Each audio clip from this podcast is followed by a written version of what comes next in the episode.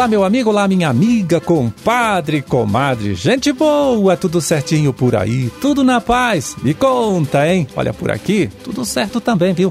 Por isso estamos chegando, né, mais uma vez na sua casa e no seu local de trabalho, levando para você, para sua família, para todo mundo, hein? Mais uma nova edição do programa O Homem e a Terra, que é um serviço, né, de comunicação do Instituto de Desenvolvimento Rural do Paraná e a Par Emater. Na produção e apresentação, conversando com você, estou eu, Amarildo Alba, trabalhando com ajuda, com apoio importante ali dele, né?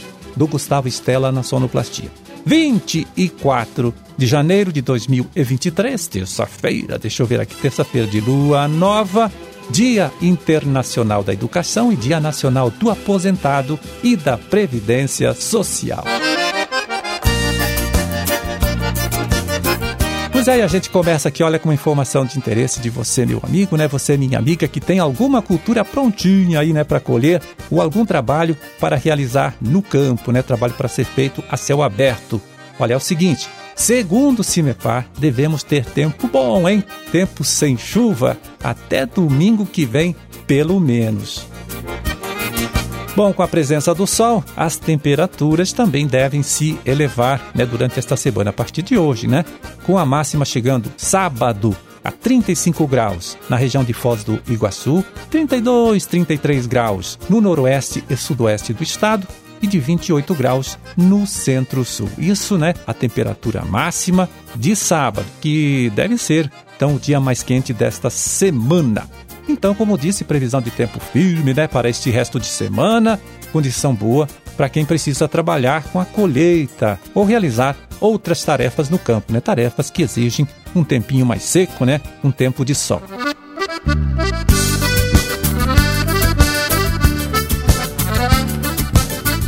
Bom, e você, meu amigo, você, minha amiga que lida, hein? Com a produção de queijos, não pode esquecer que o prazo para inscrição no Prêmio Queijo Paraná termina agora no próximo dia 1 de março, né? Tem aí pouco mais de 30 dias é, para fazer isso. Pode participar pequenas, médias e grandes queijarias e também laticínios aqui do nosso estado, aqui do Paraná. São 19 categorias para você se inscrever, né? Você pode escolher, incluindo queijos feitos com leite de vaca, leite de búfala, ovelha e cabra.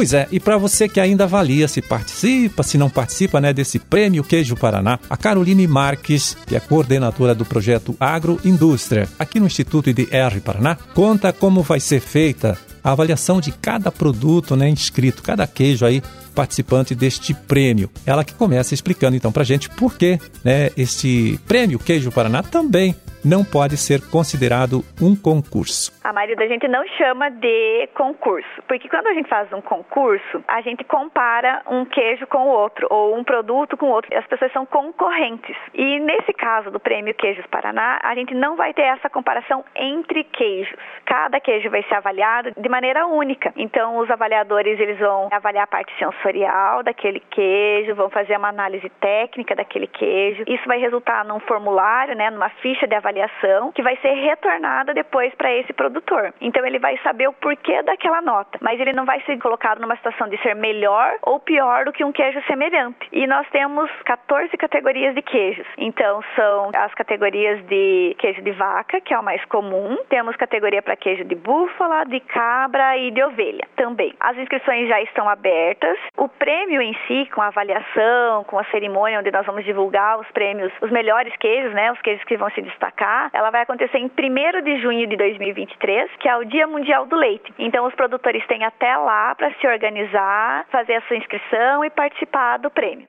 Pois é, a produção de queijo artesanal aqui no nosso estado, olha, vem crescendo bastante, bastante mesmo nesses últimos anos. Isso graças ao trabalho de incentivo e de orientação feito por várias instituições, como o Senar, as prefeituras e o Instituto IDR Paraná. A extensionista Caroline Marques, né, a Carol, também explica o porquê do investimento né, nesse projeto, investimento feito pelo Instituto, aqui o IDR Paraná, é, especialmente na área de capacitação de produtores e também de técnicos Primeiro porque o que a gente tem percebido, não só em agroindústria, né, que é o processamento de alimentos, mas já lá na cadeia produtiva, em pecuária leiteira, é que para o pequeno produtor, se ele transformar ele consegue agregar valor e isso dá mais fôlego para ele, para ele permanecer na propriedade. Então, às vezes, só entregar o leite é um trabalho bem intenso, né? E a renda dele seria menor. Então, se ele consegue processar, ele consegue gerar mais renda, mais dinheiro para ele e para a família. Então,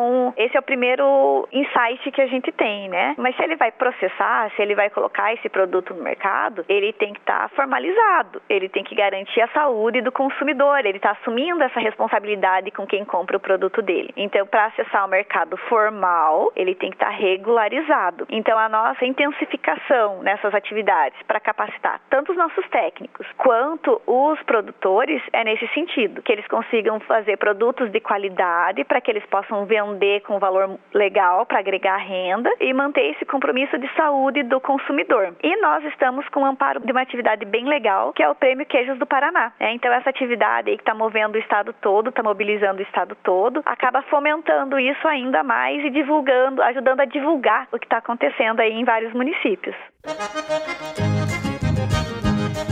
Bom, estamos falando de produção de queijos, especialmente aí do queijo artesanal. Estamos falando também é do Prêmio Queijo Paraná, que tem as inscrições abertas até o próximo dia 1 de março.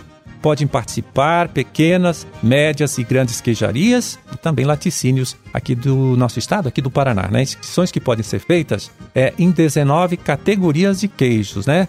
É, queijos feitos com leite de vaca, leite de búfala, cabra e ovelha, tá? Mais informação é sobre o regulamento, tudo certinho aí, você pode conseguir no site aqui do nosso instituto IDR Paraná, que é, vai lá, anote www.idrparaná, tudo junto, aí você escreve tudo junto, .pr, pr de paraná.gov.br, tá? Vai lá, se informe e participe!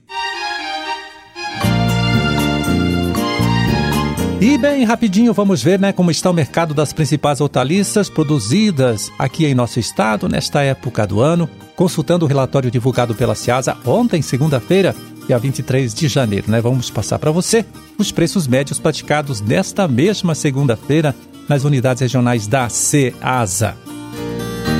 Em Maringá, milho verde, 60 reais a saca com 50 espigas, R$ 1,20 cada espiga de milho verde, agrião, R$ 2,90 o maço com 300 gramas e beterraba, R$ 52,00 a caixa com 23 quilos, R$ 2,26 o quilo da beterraba na Seasa de Maringá.